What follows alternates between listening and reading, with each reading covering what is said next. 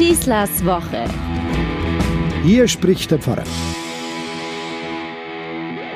In meiner Jugend gab es noch nicht einmal das Wort, ich meine Mobbing. Und heute ist Mobbing weltweit ein Thema, kann in verschiedenen Formen auftreten, verbal, physisch oder online. Die Täter können oft gar nicht erahnen, denke ich mir, was sie ihren Opfern mit ihren Taten und Worten eigentlich zumuten. Vor kurzem ging eine Schilderung viral von einer britischen Lehrerin, die äh, mit einem ganz einfachen Experiment ihren Schülern versuchte zu zeigen, was Mobbing wirklich bedeutet und was es bei den Opfern bewirkt. So simpel das Experiment auch scheinen mag, so augenöffnend ist es dann doch für ihre Schüler gewesen. Sie kam mit zwei Äpfeln in ihre Klasse, beide gleich rot, ähnlich groß, eigentlich nicht zu unterscheiden. Was die Kinder aber zu diesem Zeitpunkt nicht wussten, war, dass die Lehrerin einen der beiden Äpfel vor der Stunde etwas traktiert, auf den Boden hat fallen lassen, einfach so bearbeitet hat, dass er äußerlich immer noch gleich aussah.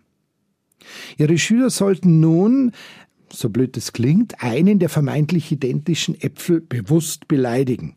Und zwar den, von dem nur die Lehrerin wusste, dass es der präparierte Apfel ist. Und dann haben die Kinder dem Apfel allerhand Dinge an den Kopf geworfen. Deine Farbe ist schrecklich, ich mag dich nicht. Du hast bestimmt Maden und du schmeckst sicher nicht gut. Und dann war der andere Apfel an der Reihe und dieser wurde von den Kindern mit Komplimenten gerade so überschüttet, ob seiner Schönheit und ob seiner Grazilität und wie gut er in der Hand liegt und, und, und.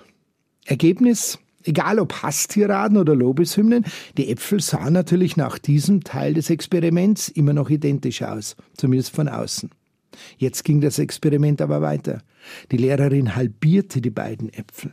Und während der eine Apfel, zu dem die Kinder so nett waren, innen saftig, frisch und lecker aussah, war der gehasste Apfel unter seiner Schale bereits braun, matschig, völlig uneinladend. Niemand würde da hineinbeißen.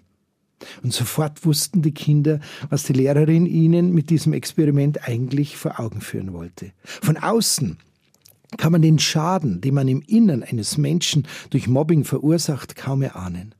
Wenn wir die Äpfel nicht aufgeschnitten hätten, hätten wir nie erfahren, sagte sie zu den Kindern, wie viel Schmerz wir eigentlich ihnen verursacht haben.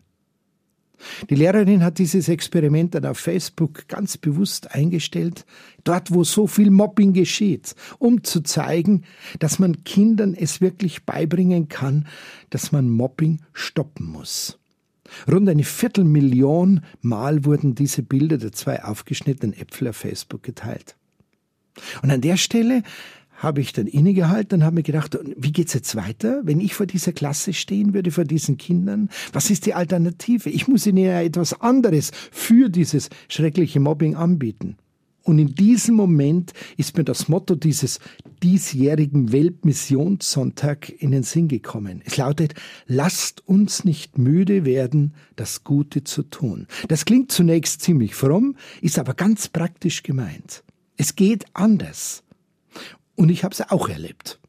Und so sitze ich in einem italienischen Linienbus und sehe, wie ein Mann einsteigt und sich beide Hände vors Gesicht hält. Ich habe ihn beobachtet und schnell war mir klar, Mensch, der hat keine Maske. Und der fährt einfach so Bus. Die Strafen in Italien für solche Vergehen sind drastisch. Ja, denkt er, das geht so einfach? Hände vor dem Mund und die Nase halten und jeder von uns hat seine FFP2-Maske zur Hand? Und was ist, wenn er sich festhalten muss? Mensch, wir haben doch Regeln, Gesetze, Vorschriften, muss sich jeder daran halten. Lasst uns nicht müde werden, Gutes zu tun, fällt mir wieder ein. Ich krame sofort in meinem Rucksack. Ich habe immer eine frische, verpackte Maske dabei für solche Notfälle, an die der andere Fahrgast wohl nicht gedacht hat. Die Masken, die waren einmal sehr teuer, erinnern wir uns daran. Heute rede keiner mehr davon. So schnell vergehende Zeiten, wer mag es fassen. Also, ich werde mich jetzt ganz anders benehmen. Ich werde nicht mobben. Ich werde nicht den anderen verurteilen, ohne dass ich ihn kenne. Ich werde ohne zu fragen nicht mahnen, abstrafen oder gar verurteilen. Nein, ich will nicht müde sein. Ich will Gutes tun. Und nicht müde sein heißt auf den Punkt fit sein. Jetzt sofort richtig reagieren. Denkste, ich kam zu spät. Da war schon ein anderer Fahrgast, hat ihm sofort eine frische Maske überreicht. Denn er hat auch alles mitbekommen. Es war ein sehr stiller, ein sehr einfacher Moment, der in diesen wenigen Augenblicken beschreibt, was Missionierung bedeutet. Wir haben da ja so ein klassisches Bild vor Augen, weiße Missionar umgeben von farbigen äh, Kindern in den Elendsgebieten dieser Welt. Nein, Weltmissionssonntag, Weltmissionierung kann nur bedeuten, dass jeder seine Chance und seine Aufgabe besitzt, den anderen gewinnen zu können, ihm zum Leben zu verhelfen, ihm beizuspringen, dort, wo er meine Unterstützung braucht. Eben die perfekte Alternative zum Mobbing und Verrohung einer menschlichen Gesellschaft. Das wäre doch ein Fahrplan für eine gesunde Gesellschaft und ein Fahrplan für jede Situation in unserem Leben nicht müde werden, um Gutes zu tun. Das wäre Mission im positiven Sinne. So wünsche ich euch einen schönen Weltmissionssonntag. Gehen wir ein bisschen in uns und eine gute Woche. Halten wir die Augen auf, werden wir nicht müde und schauen wir mal hin, wo unsere Chance ist, einzuspringen. Euer Pfarrer Schießler.